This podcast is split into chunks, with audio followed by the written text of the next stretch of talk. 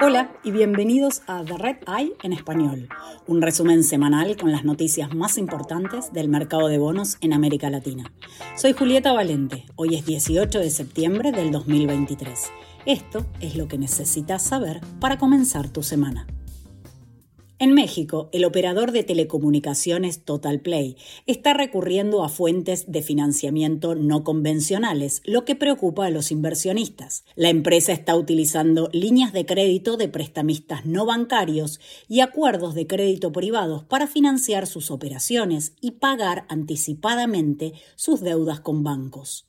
La compañía tiene una línea de crédito con el prestamista FGS Bridge y ha firmado acuerdos con entidades vinculadas al empresario Jorge Nazar, incluida la Universidad Privada ICEL en la Ciudad de México. Todas esas líneas de crédito están garantizadas por sus cuentas por cobrar.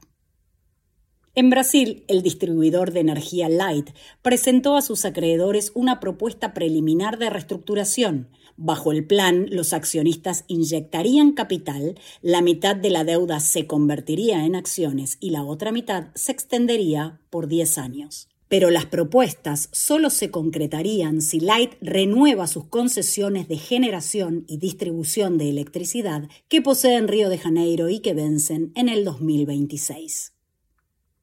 En Ecuador, el candidato presidencial Daniel Novoa sorprendió al mercado al decir en una entrevista de radio que renegociaría la deuda externa del país si gana las elecciones. Novoa dijo que Ecuador necesita establecer condiciones a mediano y largo plazo para pagar su deuda.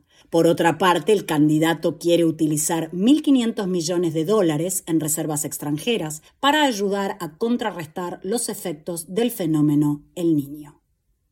En Colombia, el gobierno de Medellín, la empresa estatal EPM y la proveedora de telecomunicaciones Milicom no se ponen de acuerdo sobre cómo ayudar a su controlada Tigo Une. La telefónica local necesita urgentemente una inyección de capital de 150 millones de dólares para continuar en el negocio, pero EPM se negó a invertir su parte del dinero. Millicom decidió realizar la inversión completa, diluyendo la participación de EPM en Tigo, lo que desató la pelea. El gobierno colombiano les dio tiempo hasta el 9 de octubre para capitalizar Tigo o forzará a la empresa a una reorganización corporativa.